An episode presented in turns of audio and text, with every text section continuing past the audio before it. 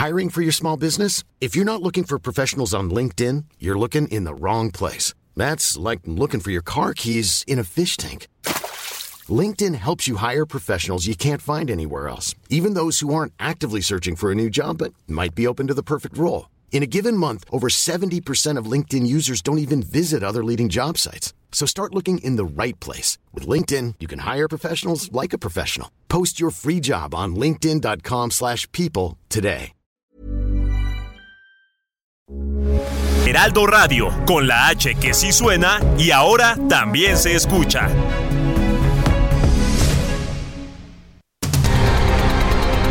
El Heraldo Radio presenta Cámara de Origen. Un espacio para enterarnos del trabajo de las legisladoras y legisladores en los Congresos de México. En Cámara de Origen tiene la palabra Carlos Zúñiga Pérez.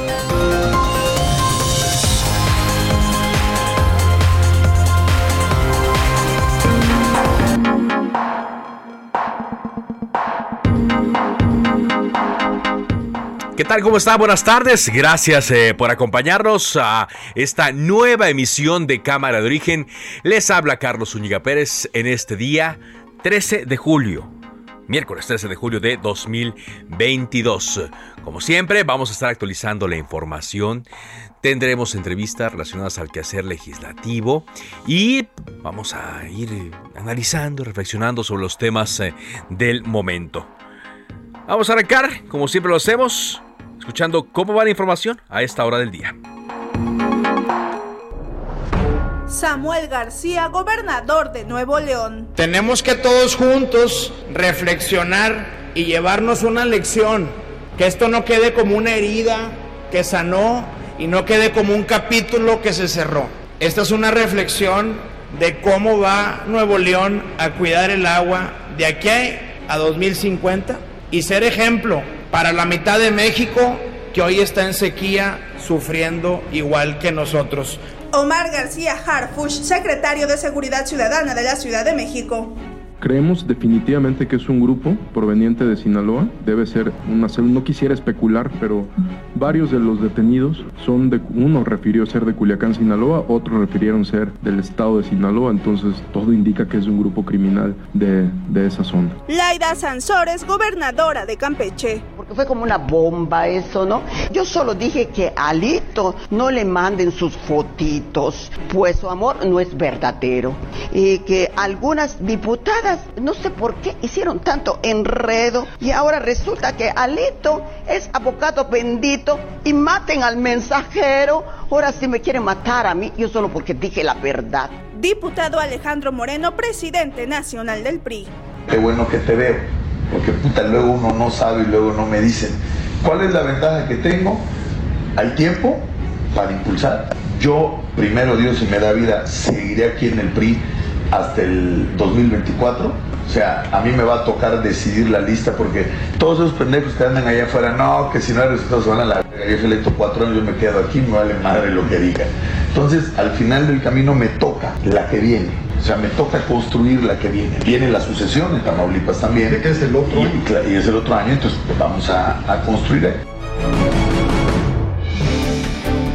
Bueno, vaya cosas en la política, cosas de la política de estos tiempos de julio de 2022.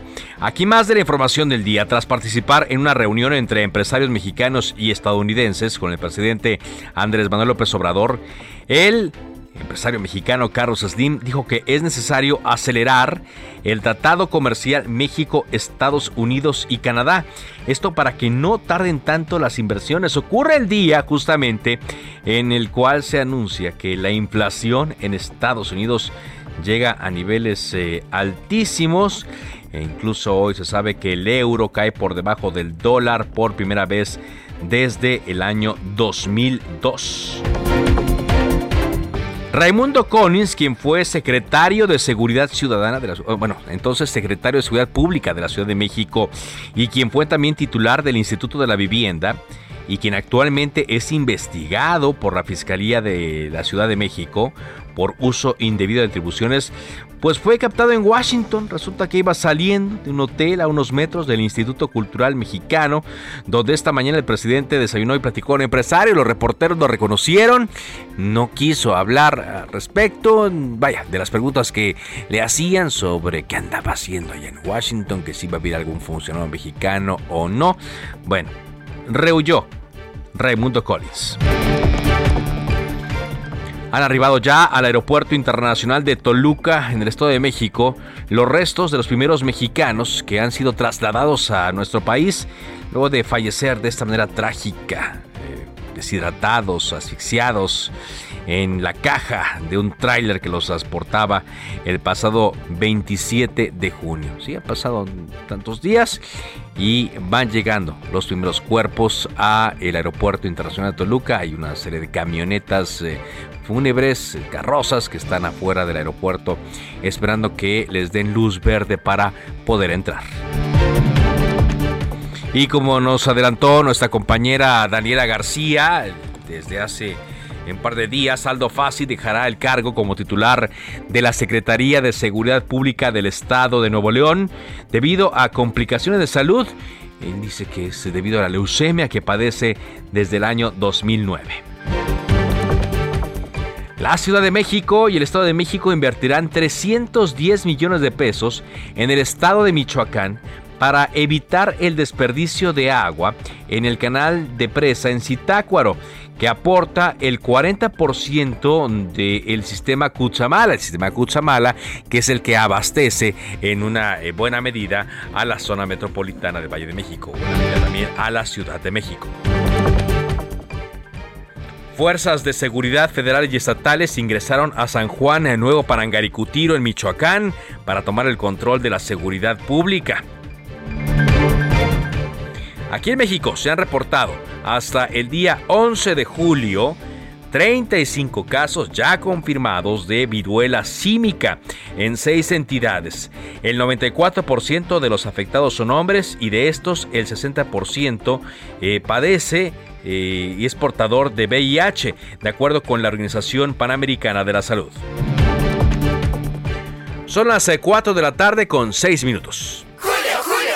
¡Ya lo Seguro no tiene remedio. Pues para remedios, medicamentos y más, llega el 4x3 en todo el departamento de farmacia. Y además, 3x2 en todos los detergentes líquidos. Con Julio, lo regalado te llega. Solo en Soriana. A julio 14. Aplica restricciones.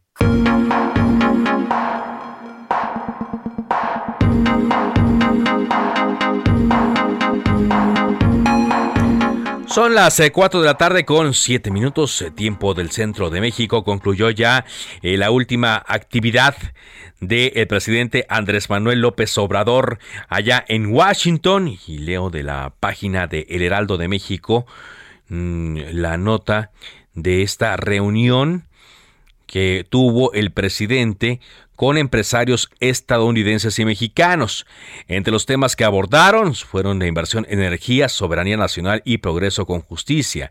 La reunión duró dos horas y media en el Instituto Cultural Mexicano y concluyó eh, a las once y media tiempo local de Washington. En redes sociales, el presidente publicó esta fotografía con los empresarios en el sitio frente a un mural del pintor poblano Roberto eh, Cueva del Río. Destacan en esta fotografía pues, la presencia del el empresario Carlos Slim, además de varios eh, empresarios norteamericanos. El embajador Ken Salazar, embajador de Estados Unidos en México, participó en la reunión. Al salir comentó que fue una buena y muy positiva reunión en la que aterrizaron lo que el presidente platicó con Joe Biden el pasado martes en la Casa Blanca. La reunión con, entre el presidente Biden y el presidente López Obrador fue buena, dijo el embajador. Y ahora, eh, pues están eh, levantando el beneficio y la realidad del tratado comercial entre México y Estados Unidos y Canadá. Por supuesto, tal cual se esperaba, uno de los temas centrales fue la inversión en el sector energético. Mm, pues eh, es una preocupación que estuvieron eh, manifestando los eh, empresarios y le decía se vio a Carlos Slim a Carlos Slim Domit, a Francisco Cervantes, a Antonio del Valle, a varios funcionarios del gobierno federal y Marcelo Ebrard dijo que estaban muy contentos por esta reunión. Pero aquí en México, bueno, hay opiniones como siempre, opiniones encontradas sobre lo que allá se ve desde el punto de vista muy optimista. Vamos contigo, Misael Zavala, porque hoy hubo sesión de la Comisión Permanente y bueno, la constante ha sido la pelea, eh, los choques. Te escuchamos desde el Senado de la República. Adelante, Misael. Carlos, buenas tardes, buenas tardes al auditorio. Efectivamente, pues Morena y sus aliados chocaron contra la oposición. Un nuevo choque se dio en el, la Comisión Permanente eh, del Congreso por las críticas eh, de los opositores sobre la visita del presidente Andrés Manuel López Obrador a su homólogo de Estados Unidos, Joe Biden, en Washington. Durante la sesión ordinaria de la Comisión Permanente, senadores panistas como Kenia López Rabadán afirmaron que un, eh, pues esta visita fue prácticamente mediocre, donde el mandatario mexicano no logró ningún acuerdo concreto con el gobierno estadounidense. Pero ¿qué te parece si vamos a escuchar a Kenia López Rabadán? Senador, es evidente que esta visita es altamente mediocre y es muy lamentable porque esta visita podría haber generado esperanza para el pueblo de México y pudo haber generado una muy buena expectativa para que las condiciones binacionales de Estados Unidos y México fueran todavía mejor. A mí me llama la atención que uno de los acuerdos, digamos, establecidos a propósito de esta reunión binacional es el Estado de Derecho y los derechos humanos. Y aquí mi pregunta, senador, ¿no le parece politiquería que el presidente de México venga a decir que acordó respetar los derechos humanos cuando evidentemente tenemos más de 120 mil asesinatos en este país? Carlos y quien le entró al quite eh, fue el diputado federal por el Partido del Trabajo, Gerardo Fernández Noroña, quien aseguró que López Obrador no es como el expresidente Felipe Calderón Hinojosa, que se ponía de tapete porque no tenía legitimidad y requirió de todo el apoyo del gobierno de Estados Unidos, o también como el expresidente Enrique Peña Nieto, que lo trataban con desdén en sus visitas a Washington. Vamos a escuchar a Gerardo Fernández Noroña. Y vienen aquí a plantearnos los temas. No tienen vergüenza. ¿Qué quieren? que nuestro compañero presidente fuera como el agente de la CIA 1 y 2, Díaz Ordaz y Luis Echeverría Álvarez, que el compañero presidente fuera como el cabeza hueca de Vicente Fox, come si te vas, le dijo al gigante comandante invencible Fidel Castro, que fuera como el usurpador de Calderón que iba y se ponía de tapete porque no tenía legitimidad y requería de todo el apoyo del gobierno de Estados Unidos, o que como Peña llegar ahí a ser tratado con desdén por los presidentes o el presidente de Estados Unidos y el primer ministro Trudeau. No, ayer vieron a un hombre grande, que nos enorgullecemos de que sea el presidente de la República porque se comporta como estadista y trata en condiciones de igualdad al presidente de Estados Unidos. Permítame. Carlos, esta reunión duró más de tres horas, esta, esta sesión de la Comisión Permanente duró más de tres horas, donde, bueno, pues eh, se dieron varios choques entre eh, legisladores morenistas y opositores, pero también te quiero comentar, Carlos, que hoy se vio ya en el Senado de la República a Jaime Bonilla, quien es eh, senador por el partido político Morena, ex gobernador de Baja California, y bueno, se le cuestionó ahí por qué estaba en el Senado de la República, ya que el Tribunal Electoral Federal ha dicho que, bueno, pues tiene que renunciar a este cargo. Vamos a escuchar qué es lo que respondió Jaime Bonilla. Digamos, hasta este momento usted sigue sin ser senador. No, yo soy senador. Pero el tribunal no había determinado que hasta en tanto no se, no se diera una resolución final, usted tendría que, pues que tendría que venir su suplente y no usted senador. No está suplente, no vino.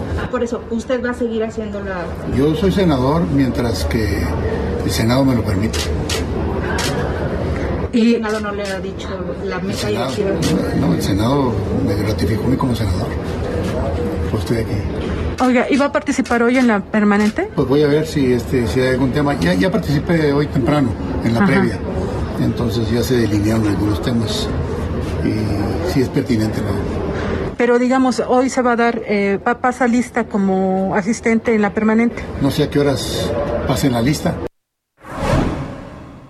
Carlos, en este sentido, pues también se le cuestionó a Olga Sánchez Cordero, quien es presidenta del Senado y también presidenta de la Comisión Permanente. Ella afirmó que en una reunión previa le dijo a Jaime Bonilla que no se presentara en la reunión de la Comisión Permanente, en esta sesión ordinaria, y que, eh, pues, porque eh, todavía no se resuelve este, este asunto del Tribunal Electoral. También informó Sánchez Cordero que Jaime Bonilla no tiene sueldo en este momento, no hay una dieta por parte del Senado de la República, pero también se le dijo que sea prudente en sus actividades, aunque, bueno, pues no se ha llamado todavía al suplente de Jaime Bonilla para ocupar el lugar en la comisión permanente. Carlos, hasta aquí la información. Bueno, muchas gracias, gracias. Y esto fue lo que dijo Olga Sánchez Cordero al respecto. De hecho, ahorita estábamos en su oficina, hace rato estuvimos en su oficina y él estaba ahí.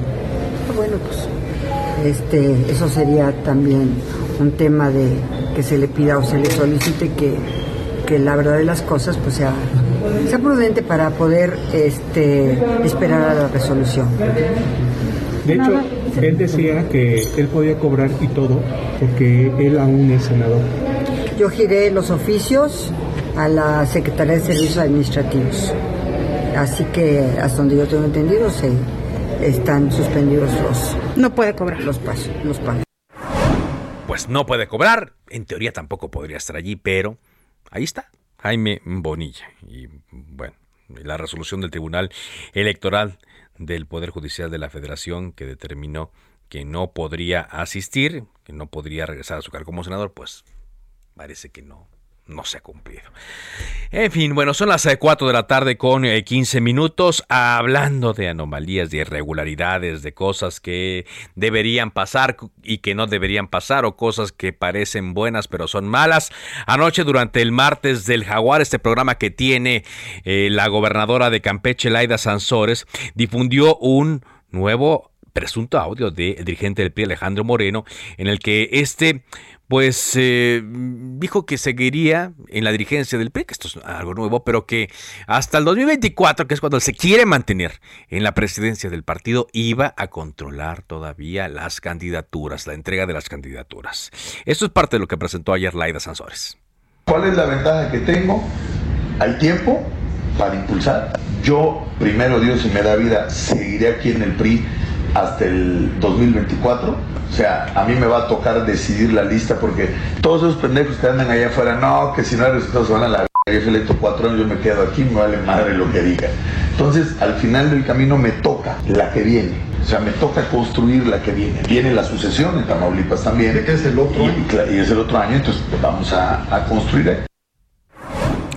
Bueno, y después de que la semana pasada la gobernadora Laida Sansores eh, dijo que ah, había fotografías de diputadas del PRI que le habían enviado a el líder de este partido, Alejandro Moreno, que se dieron estas, eh, no sé si intercambio, pero sí este envío, garantizó que ella no va a revelar las fotos, pero sí hizo una advertencia, o sea, se contradijo a los propios a los, a los cuantos segundos de que mencionó que eh, ella no revelará las fotografías.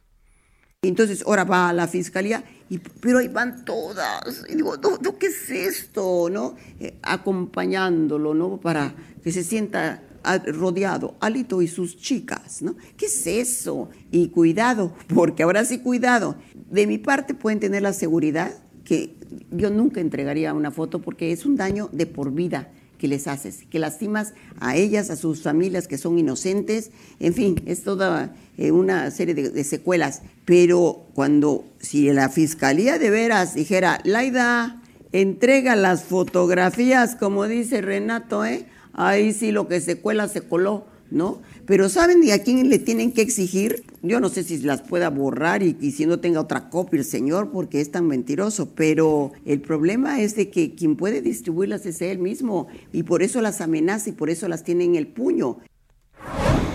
¿Cómo ve, diputada Melissa Vargas, que dice la, la gobernadora que, bueno, ella no la va a revelar, pero que en caso de que la fiscalía se la solicite, pues ella las entrega, pero que por ahí se puede colar alguna, alguna de estas fotos en caso de que existan. ¿Cómo ve, diputada federal del PRI, Elisa Vargas? Gracias por acompañarnos.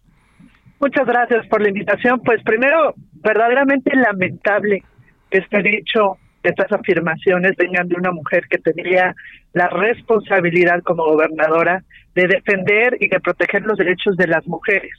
Segundo, de una mujer que no entiende que gracias a la lucha feminista en este país, hoy hay más gobernadoras que nunca y más legisladoras por primera vez en la historia política de este país y que hoy pareciera que es cuando más estamos en riesgo y mucho se ha hablado de que la violencia se ejerce de los hombres hacia las mujeres, pues aquí hay una clara muestra de que no necesariamente, a veces la violencia política también viene de las mujeres hacia otras mujeres y la gobernadora pues ha inaugurado una nueva modalidad de violencia política en razón de género, que es hacer uso de la imagen pública o dañar la imagen de una eh, mujer que realiza una actividad de gobierno o pública o política para dañar a un tercero, en este caso un hombre, con fines políticos o seguramente hasta electorales. Es verdaderamente vergonzante. La señora está cometiendo un delito, en primer lugar, porque al señalar que ella tiene imágenes, ya de por sí eso es un delito. Sí. Segundo, no hay tales imágenes. Y aquí me interesa ser muy categórica en el tema, no las hay. Lo que ha habido es montajes desafortunados en redes sociales en donde se han puesto las fotos de varias compañeras diputadas con cuerpos de otras mujeres y que a todas luces se nota que son montaje. Ajá. O sea, eh, son manipuladas como con Photoshop. Totalmente de acuerdo, así son, es muy evidente. No hay y no somos bajo ninguna circunstancia como la señora lo dice en plan de migrante, las chicas de Alito. Todas nosotras, su servidora, por ejemplo, fue electa con voto popular, yo me gané el voto, tengo 25 años de trayectoria trabajando en mi estado, eh, y precisamente, por cierto, defendiendo las causas de, causas de las mujeres, pero así como yo, muchas de mis compañeras, y es una pena que estén reproduciendo estereotipos de género diciendo que como si de esto dependiéramos las mujeres en este país para tener un espacio político. Es una pena y es vergonzante, sobre todo que venga de una gobernadora. Por eso es que hemos hecho esta denuncia el día de ayer ante la Fiscalía General de la República, donde estamos solicitando que se apliquen las medidas correspondientes de acuerdo al delito en el cual incurrió, que es violencia política en razón de género, para afectar la imagen de una o de varias mujeres que ejercen la actividad político pública. ¿Y qué esperarían de esta denuncia, eh, eh, diputada, cuando eh, pues se va a una fiscalía en la cual pocas veces actúa? y, sobre todo a veces en estos temas que parecen eh, tan complicados a veces de comprobar, eh, estamos conscientes de que, por ejemplo, el tema de la ley Olimpia solo aplica hasta que las supuestas imágenes se difunden. Entonces hay hasta cierto punto un vacío legal porque no hay hasta cierto punto una ley que sea preventiva en este sentido, pero sí queremos que quede el antecedente y por supuesto que se haga justicia porque hoy por hoy hay compañeras que han sido lastimadas en su intimidad, lastimadas en su imagen pública. Imagínate, en redes sociales ha habido exhortos de personajes que apoyan al movimiento de la 4T, que han invitado a violar a compañeras diputadas señalando que su cuerpo es del pueblo, porque por eso llegaron a ese espacio. Es lamentable en un país en donde diariamente nueve mujeres asesinadas y los índices de violación ven en aumento. Lo que están haciendo estos personajes es una apología del delito. Nuestra preocupación es si esto hacen con mujeres que ejercen la actividad política, ¿qué nos podemos esperar del resto de las mujeres en el país? Por eso es que no nos podemos quedar calladas. Tenemos que dejar un antecedente y te adelanto que el día de mañana estaremos poniendo en las comisiones de derechos humanos en las 32 una denuncia también porque han afectado y han violado los derechos humanos de mañana. y de mañana. Y de manera muy particular las compañeras que han sido afectadas de manera directa con sus imágenes, con estos montajes, eh, con estas invitaciones de apología del delito, estarán haciendo sus denuncias en sus estados.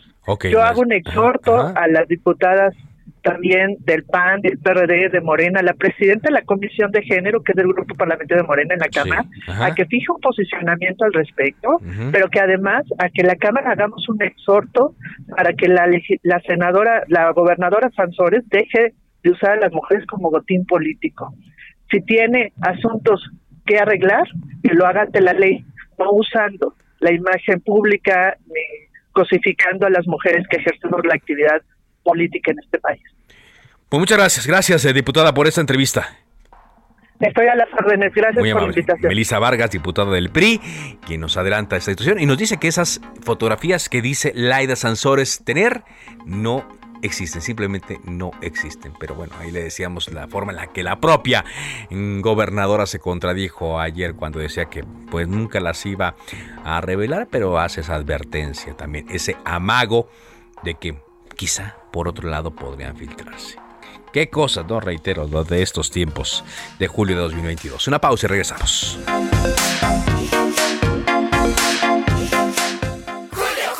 Llegó una oferta de alta definición. Pantalla LG de 55 pulgadas 4K Smart TV a solo 9,990 y además 25% de descuento en estufas, campanas y parrillas de gas. Con Julio, lo regalado te llega. Solo en Soriana. A julio 14. Aplican restricciones. Se decreta un receso. Vamos a un corte, pero volvemos a Cámara de Origen con Carlos Zúñiga Pérez. Heraldo Radio, la H se lee, se comparte, se ve y ahora también se escucha.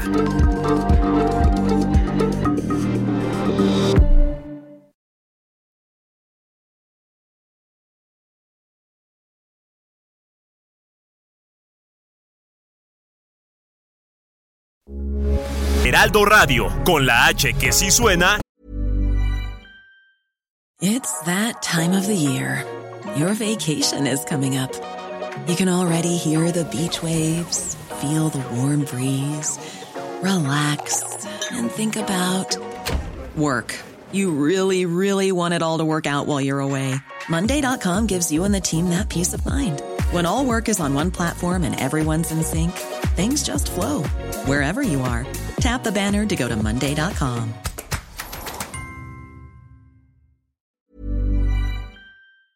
y ahora también se escucha.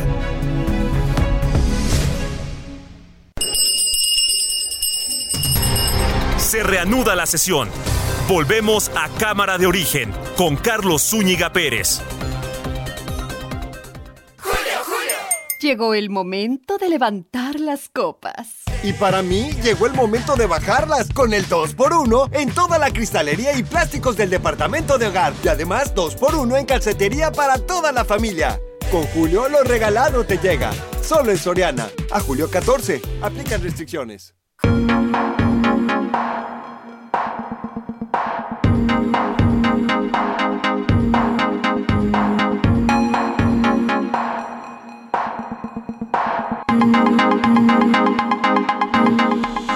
Avanzamos en la información en Cámara Origen cuando son las 4 de la tarde con 30 minutos. En redes sociales está circulando un audio de una conversación de mm, eh, los tiempos en los que Laida Sansores era alcaldesa de Álvaro Obregón, aquí en la capital. Según las eh, eh, conversaciones que están en redes, mm, pues también es una filtración, Gerardo Sánchez Sansores, sobrino de Laida, y quien supuestamente manejó su campaña a la gobernatura, habría pedido al menos 80 millones de pesos por licencias de construcción y uso de suelo. La conversación que está circulando en redes eh, habría ocurrido cuando Sansores era alcaldesa de Álvaro Obregón, mientras que los permisos serían de la zona del Pedregal.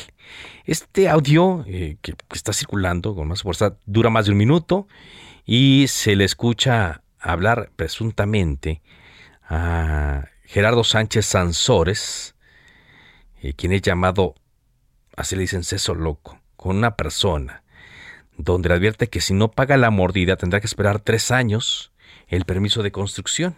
Esto es parte de lo que está circulando.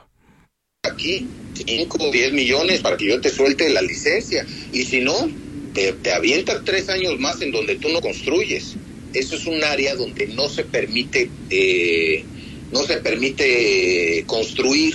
Cualquier cabrón que quiera hacer un edificio, que necesite una, que necesite una, un permiso, que necesito, tú va y pregunta, oye, me tengo tal predio, quiero sacar una licencia y el permiso te cuesta por punto uno. Bueno, todavía no ha habido ninguna reacción por parte del gobierno de Campeche ni de la gobernadora Laida Sansores a este audio que está eh, circulando. Cambiamos de tema, son las 4 con 32. La Ciudad de México, el Estado de México, el Estado de Michoacán y la Comisión Nacional del Agua, cuatro entes, firmaron ya un convenio en materia de agua potable. Y Carlos Navarro, su compañero reportero, nos cuenta a qué se debe esto. Adelante, Carlos. Buenas tardes, Carlos. Te saludo con gusto aquí al auditorio y te comento que la Ciudad de México, el Estado de México, Michoacán y la Conagua firmaron el convenio para la recuperación del caudal en el canal El Bosque Colorines. El pacto consiste en una inversión de 300 millones de pesos provenientes del fideicomiso 1928 que entrega la capital del país, el Estado de México. Esto para ejecutar el proyecto integral de uso eficiente del agua que contempla tecnificar 2.300 hectáreas del canal Bosque Colorines para dotar de sistemas de agua potable a 17 comunidades de los, de los municipios de Michoacán que son Chitácuaro, Pungapeo, Suzapuato y Juárez, además de recuperar agua para la zona metropolitana del Valle de México a través del Cuchamala. En la presa del bosque, en Citácuaro, estuvieron presentes la jefa de gobierno Claudia Sheinbaum, el gobernador del Estado de México Alfredo del Mazo, el gobernador de Michoacán Alfredo Ramírez Bedoya, así como el titular de la Conagua Germán Martínez. La jefa de gobierno destacó que hoy, por primera vez, el Estado de México y la Ciudad de México le regresan a Michoacán lo que les ha dado por tantos años. Escuchemos. Pues hoy, por primera vez, el Estado de México y la Ciudad de México le regresan a Michoacán lo que tanto nos ha dado Michoacán. Eso es lo que estamos firmando el día de hoy para beneficio de los agricultores y de los habitantes de Michoacán. Es un proyecto en donde el Estado de México y nosotros ponemos cerca de 300 millones de pesos. Este proyecto es posible gracias a una serie de acuerdos que se establecieron con 1.100 agricultores que han desarrollado actividades agrícolas en el trasvase de la presa El Bosque hacia la presa Colorines. En este caso también todos los, los, tres titulares de los ejecutivos locales y la misma Conagua reconocieron la coordinación para ejecutar este proyecto que en pocas palabras le va a traer mejoras de abastecimiento de agua a la zona metropolitana del Valle de México y la formalización para el apoyo de agricultores en esa zona de Michoacán. Carlos, es la información que te tengo. Bueno, pues de esta manera, gracias. De esta manera, pues mm, se está anticipando a una crisis, ya lo había hecho la jefa de gobierno desde hace tiempo, al llegar a acuerdos con el estado de Michoacán, ahora suma al estado de México que también, eh, pues... Eh, eh, se abastece de, de, este sistema. Bueno, toda la zona metropolitana depende en buena medida del suministro del el Cutzamala. Por lo tanto, pues es importante que se garantice que en los siguientes años el agua eh, esté eh, llegue más bien a la Ciudad de México al Estado de México, a los habitantes de esta gran metrópoli, evitando así pues eh, una crisis como las que estamos viendo en el norte del país. Y pues ya escuchábamos también hace rato lo que ocurría eh, en Nuevo León con una visita que tuvo el, eh, ayer el secretario de Gobernación Adán Augusto López Hernández. Se reunió con Samuel García y hubo también eh, una presencia de la Comisión Nacional del Agua en donde pues están buscando nuevos proyectos para abastecer de agua a la metrópoli de Monterrey. Justamente el director de agua y drenaje de, Nuevo León, el director del sistema de agua, corrijo, del director de agua y drenaje de Monterrey, Juan Ignacio Barragán, informó que eh, pues eh, la presa El Cuchillo ha tenido desgastes, pero la buena noticia para los eh, regiomontanos, digo, se dio ayer con la presencia del secretario de Gobernación quien eh, dijo que pues se iba a apoyar la construcción de un segundo acueducto que desde la presa El Cuchillo llevaría agua a la zona metropolitana de Monterrey. Misael Dávila nos tiene información desde Nuevo León. Adelante, Misael. Carlos, ¿qué tal? Un gusto saludarte también a todos nuestros radioescuchas aquí en el Heraldo de México. Pues como tú lo mencionas, eh, ya hay alternativas para Nuevo León luego de la visita del secretario de Gobierno, el segundo en el eh, pues eh, gabinete de Andrés Manuel López Obrador, Adán Augusto López se dio a conocer sobre esta este proyecto del segundo acueducto de la presa del Cuchillo. Sin embargo, es un proyecto también que hay que decirlo, es un proyecto a largo plazo y por lo pronto, pues bueno, las soluciones son la extracción de agua en pozos someros, también se ha estado hablando de la integración de las concesiones de agua que tiene tanto la agroindustria como también la IP Regiomontana. Pero además de eso, hoy viene una nueva preocupación y es que Carlos, el director de agua y drenaje, como bien lo mencionas, informó que el desgaste que tiene la presa del Cuchillo, la cual es hoy en día el principal la fuente principal de abastecimiento del área metropolitana, pues ya es un desgaste alarmante y ha generado incluso fugas en este acueducto. El funcionario explicó que además del el tipo de suelo salitroso que hace que se desgaste el acueducto, los rayos que caen en las instalaciones de agua y drenaje y la entrada de aire ha afectado sobre todo al primer tramo de este acueducto. Dijo que aunque se está trabajando en reparar las fugas, es imposible darle un mantenimiento completo pues no se puede detener el suministro al ser la principal fuente de abastecimiento con la que cuenta hoy el área metropolitana. Barragán indicó que son 190 los puntos de riesgo que se han eh, podido identificar y que no será hasta que se tengan los primeros tramos del segundo acueducto que promete el gobierno federal que se pueda comenzar con la rehabilitación del primer acueducto. Carlos, una situación muy alarmante porque pues es agua que se está gastando cuando los domicilios no tienen no tienen agua para poder subsistir. Si te parece, vamos a escuchar lo que decía el director de agua y drenaje, él es Juan Ignacio Barragán. Por lo menos los primeros dos tramos del acueducto del Cuchillo presentan un nivel de desgaste muy importante. Este primer tramo del acueducto del Cuchillo está muy debilitado, de ahí que es una de las prioridades este, de este gobierno el poderle dar un mantenimiento profundo Lamentablemente en este momento pues es imposible darle ese mantenimiento debido a que, a que está, es, es nuestra principal fuente, fuente de abastecimiento.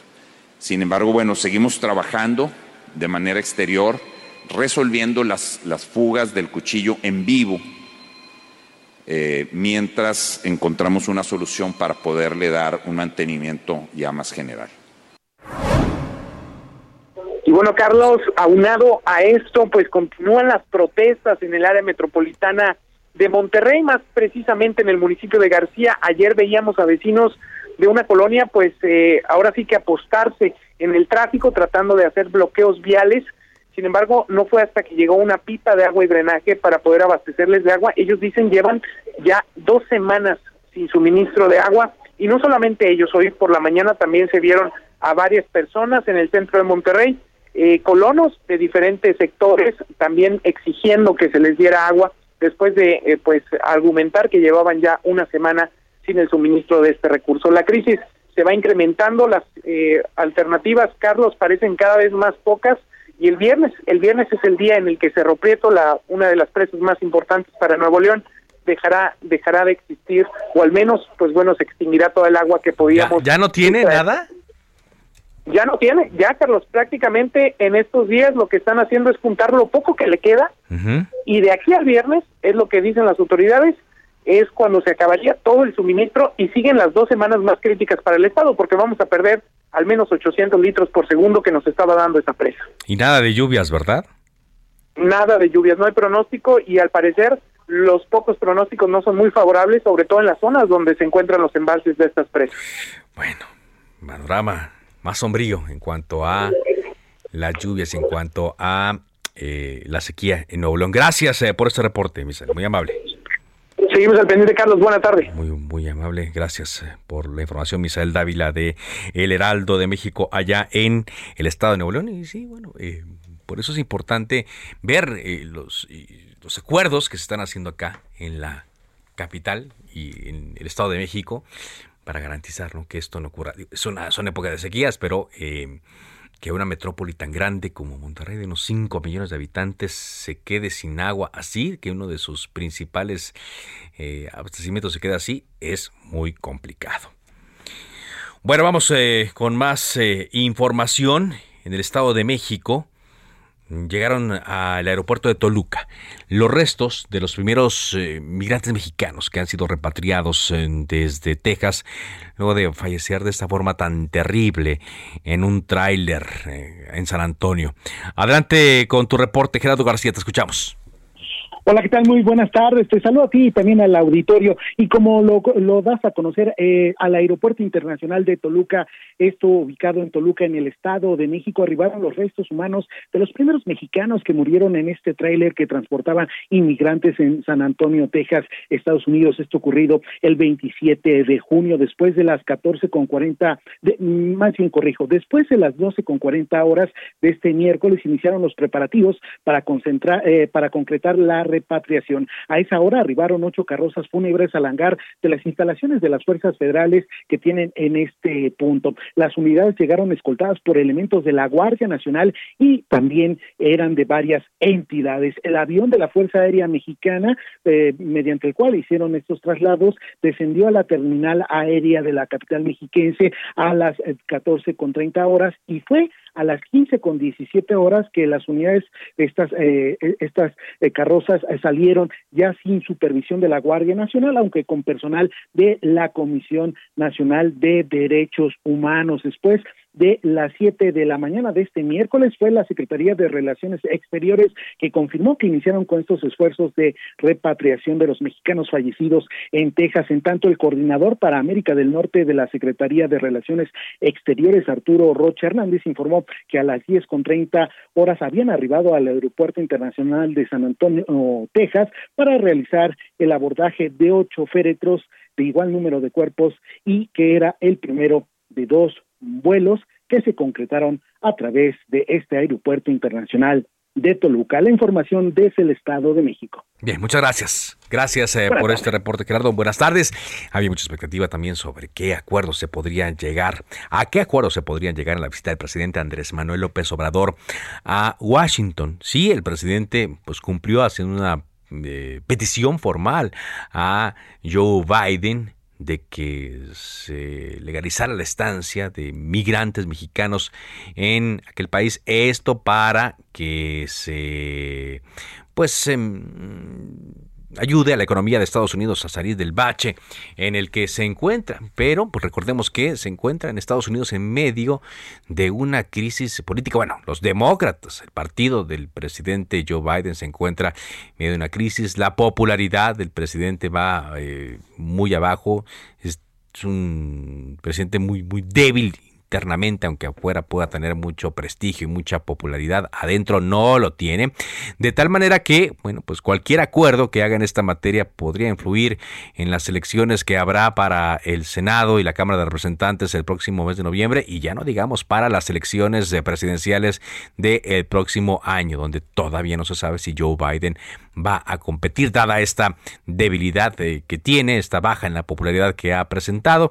Por lo tanto, pues eh, cualquier cosa que polarice más a la eh, sociedad norteamericana y que le dé armas a los enemigos políticos, a los adversarios políticos, evidentemente no le favorecería. Por lo tanto, lo mejor es tenerlo ahí administrado para no entrarle de lleno y evitar así una catástrofe política mayor. Por lo tanto, pues eh, seguiremos seguramente viendo noticias relacionadas a estos eh, hechos, por ejemplo, en Texas, o noticias relacionadas a la forma en la cual estados como Texas justamente tratan a los migrantes que cruzan de manera ilegal hacia los Estados Unidos. Vamos a avanzar en más eh, de la información de este día. Karina García desde Oaxaca, platícanos cómo está este asunto de los pobladores de la Agencia Municipal Vicente Guerrero en torno a, a un tiradero de basura. ¿De qué se trata? Así es, Carlos, pues efectivamente comentarte que cerca de 24 municipios del estado que depositan sus desechos sólidos en el eh, pues en este basurero que se encuentra en la agencia municipal Vicente Guerrero de la Villa de Sachila aquí en Valles Centrales, pues viven prácticamente pues un verdadero problema y es que pobladores de esta agencia pues han cerrado este tiradero, un cierre técnico lo han llamado ellos para eh, estos municipios que no pagan pues por estos servicios. Y es que solo cinco de ellos de estos casi 24 municipios son los únicos que eh, pues están al corriente con sus pagos, es decir, que ellos depositan cierta cantidad de basura y, pagan por esta situación. Y es que debido a que este relleno sanitario se encuentra en los últimos meses, perdón, de su vida útil, eh, medio año de acuerdo a la Secretaría de Medio Ambiente de la entidad, las autoridades correspondientes han implementado estas acciones. Comentarte que los municipios con acceso son San Martín Tilca, Tilcajete, San Bartolo, Coyotepec y Santa María, así como la Villa de Sachila y Oaxaca de Juárez, toda vez que estos son los únicos que eh, pagan pues eh, por hacer uso de este lugar.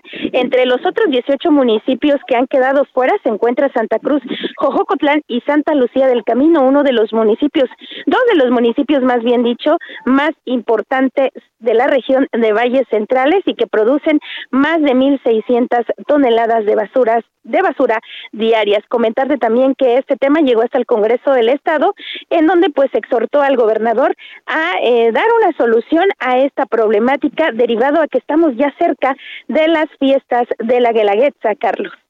Ya, ya cerca, ¿no? ¿Cuándo son? Es el próximo eh, 25 de julio y el primero de agosto. Ajá. ¿Y cómo va eh, eh, la, la, la, expectativa que hay en torno a, la Guelaguetza? Ya digamos de una manera más, más normal después de la pandemia. Pues espera una importante afluencia turística y por supuesto en la Secretaría de Turismo anda haciendo ya sus cuentas para ver cuánta derrama económica podría recibir en el Estado. Se hablaba hace algunos años antes de la pandemia de casi 500 millones de pesos por esta semana de Guelaguetza que, que tenemos en Oaxaca. Además, comentarte que este día también se presentó una lata conmemorativa de la misma y empiezan ya también estos desfiles de las delegaciones por las calles principales de la capital oaxaqueña. Muy bien, pues muchas gracias y ojalá y todo salga muy bien. Muchas gracias. Gracias. Karina García desde el estado de eh, Oaxaca. Mm, y ahora le comentamos que en los últimos 10 meses la Secretaría de la Función Pública eh, anuncia que ha participado en mecanismos y foros internacionales de prevención y combate a la corrupción. El objetivo es monitorear la implementación de los instrumentos de la materia, intercambiar experiencias y fortalecer la cooperación. En coordinación con la Secretaría de Relaciones Exteriores, la Secretaría de Función Pública ha intervenido como experto gubernamental en mecanismos de evaluación de tres convenciones internacionales anticorrupción, la Interamericana contra la Corrupción de la OEA, la Convención para combatir el cohecho de servidores públicos extranjeros que organiza la OCDE y la reunión de las Naciones Unidas contra la eh, corrupción. Es parte de lo que se nos ha eh, informado. Y bueno, eh, hablando de temas legislativos, resulta que varios diputados, varios legisladores mexicanos se trasladaron a Ucrania para conocer la, la situación en aquel país. Son diputados de Movimiento Ciudadano como Jorge Álvarez Maynés, Salomón Chertorivsky, la diputada Julieta Mejía. Y también se sabe que el panista Riul Rivera viajaron a Ucrania para ver con sus propios ojos de primera mano la crisis humanitaria que ha provocado la invasión de Rusia a este país. Y también se dijo que para llevar un mensaje de solidaridad al pueblo ucraniano. Hemos intentado comunicarnos con algunos de ellos, pero entendemos que la comunicación eh, no es tan sencilla, vaya, la, forma de hacer enlace. Y eh, solamente estamos viendo una eh, fotografía de la diputada Julieta eh, Mejía, que subió hace unos cinco minutos, en donde se ve a bordo de un tren, creemos, y solamente pone nostalgia de Ucrania. Ella puso también hace dos horas, ya estamos en Ucrania, un par de horas para cruzar la frontera y si todo sigue bien, en nueve horas estaremos llegando a Kiev. Es decir, que entonces que esta delegación de diputados mexicanos eh, estará llegando a la noche, tiempo de México, a la capital de Ucrania para eh, conocer de primera instancia, de primera medida, la crisis que se está viviendo en ese país. Son cuatro legisladores, tres de Movimiento Ciudadano y uno del Partido Acción Nacional, quienes están participando en esta gira que eh, ellos, eh, según dice, están pagando también con sus recursos. Son las 4 de la tarde con 51 minutos. Vámonos hasta Jalisco. Contigo, Mayeli Mariscal, que los tienes. Adelante.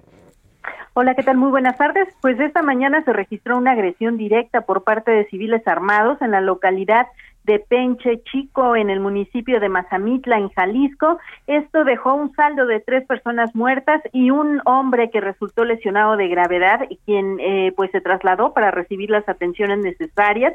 De acuerdo con la fiscalía, estos hechos ocurrieron mientras viajaban a bordo de un vehículo con placas sobrepuestas y fueron agredidos de forma directa con armas de fuego. En el lugar, pues quedaron algunos casquillos que ya eh, fueron eh, también eh, pues puestos a disposición para realizar la investigación correspondiente por parte del Ministerio Público. Por parte de la Fiscalía General de la República se decomisó también armamento en los municipios de Valle de Juárez y Mazamitla y parte de lo decomisado son pues armas que no tienen de uso militar se encontraron dos fusiles calibre 7.26 por 39 milímetros, también conocidos como cuerno de chivo, 13 cargadores, 400 cartuchos útiles, dos cascos balísticos y eh, chalecos tácticos. Esa es la información desde Jalisco. Bueno, muchas gracias. Gracias, Mayeli. Excelente tarde. Gracias. Ya antes de irnos, le comento rápidamente esta información.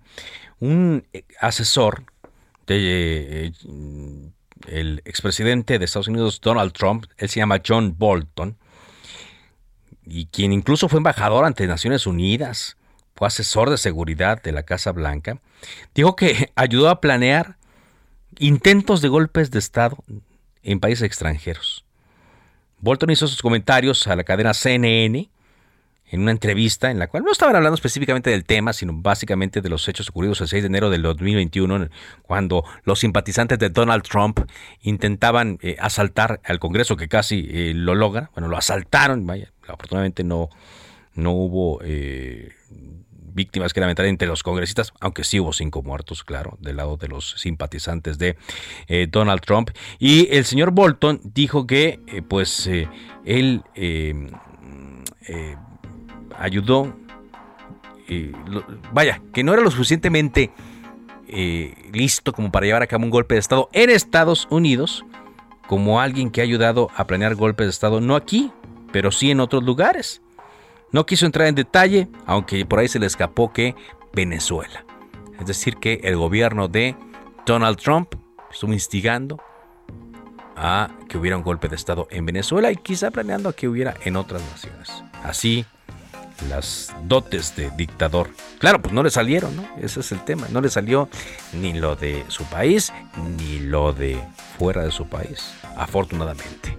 De esta manera llegamos a la parte final de Cámara de Origen. Gracias eh, por habernos acompañado. Le invitamos a que sigan la sintonía de Heraldo Radio. Enseguida, referente informativo. Por ahora es cuanto. Buenas tardes.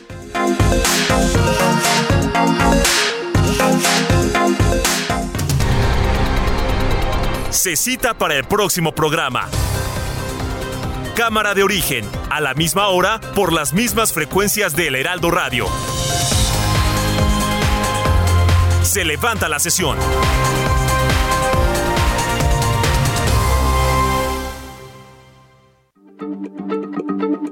Heraldo Radio, la H se lee, se comparte, se ve y ahora también se escucha.